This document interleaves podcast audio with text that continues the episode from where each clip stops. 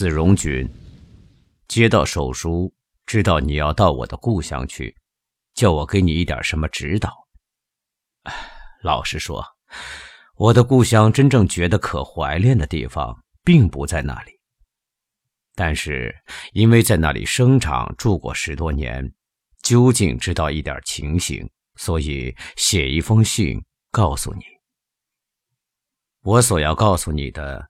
并不是那里的风土人情，那是写不尽的。但是你到那里一看，也就会明白的，不必另啰嗦的多讲。我要说的是一种很有趣的东西，这便是船。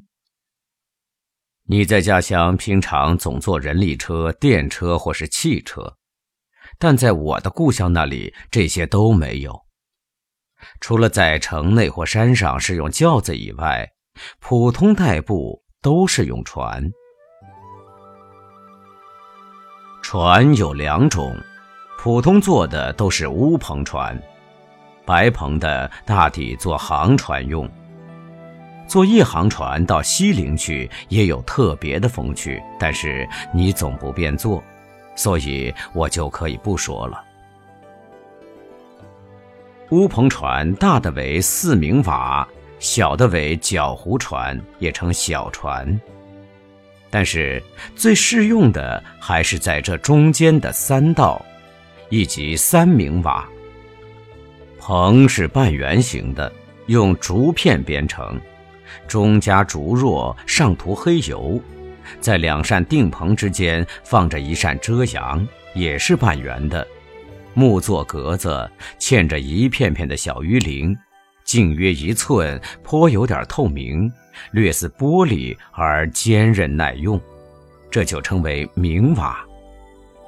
三明瓦者，为其中舱有两道，后舱有一道明瓦也。船尾用橹，大抵两只，船首有竹考，用以定船。船头着眉目，状如老虎，但似在微笑，颇滑稽而不可怕。为白篷船则无之。三道船篷之高，大约可以使你直立；舱宽可以放下一顶方桌，四个人坐着打麻将。这个恐怕你也已学会了吧？小船则真是一叶扁舟。你坐在船底席上，棚顶离你的头有两三寸，你的两手可以搁在左右的弦上，还把手都露出在外边。在这种船里，仿佛是在水面上坐，靠近田岸去时，泥土便和你的眼鼻接近，而且遇着风浪或是坐得稍不小心，就会船底朝天，发生危险。但是也颇有趣味，是水乡的一种特色。不过，你总可以不必去坐，最好还是坐那三道船吧。你如坐船出去，可是不能像坐电车那样性急，立刻盼望走到。倘若出城走三四十里路，来回总要预备一天。你坐在船上，应该是游山的态度。看看四周物色，随处可见的山，岸旁的屋柏，河边的红寮和白萍、渔舍，各式各样的桥。困倦的时候，睡在舱中，拿出随笔来看，或者冲一碗清茶喝喝。偏门外的鉴湖一带，贺家池、湖商左近，我都是喜欢的。或者往楼公部骑驴去游兰亭，到得暮色苍然的时候，竟城上都挂着碧丽的东门来，倒是颇有趣味的事。倘若路上不平静，你往杭州去时，可于下午开船，黄昏时候的景色正最好看。只可惜这一带地方的名字我都忘记了。夜间睡在舱中，听水声、橹声，来往船只的招呼声，以及乡间的犬吠鸡鸣，也都很有意思。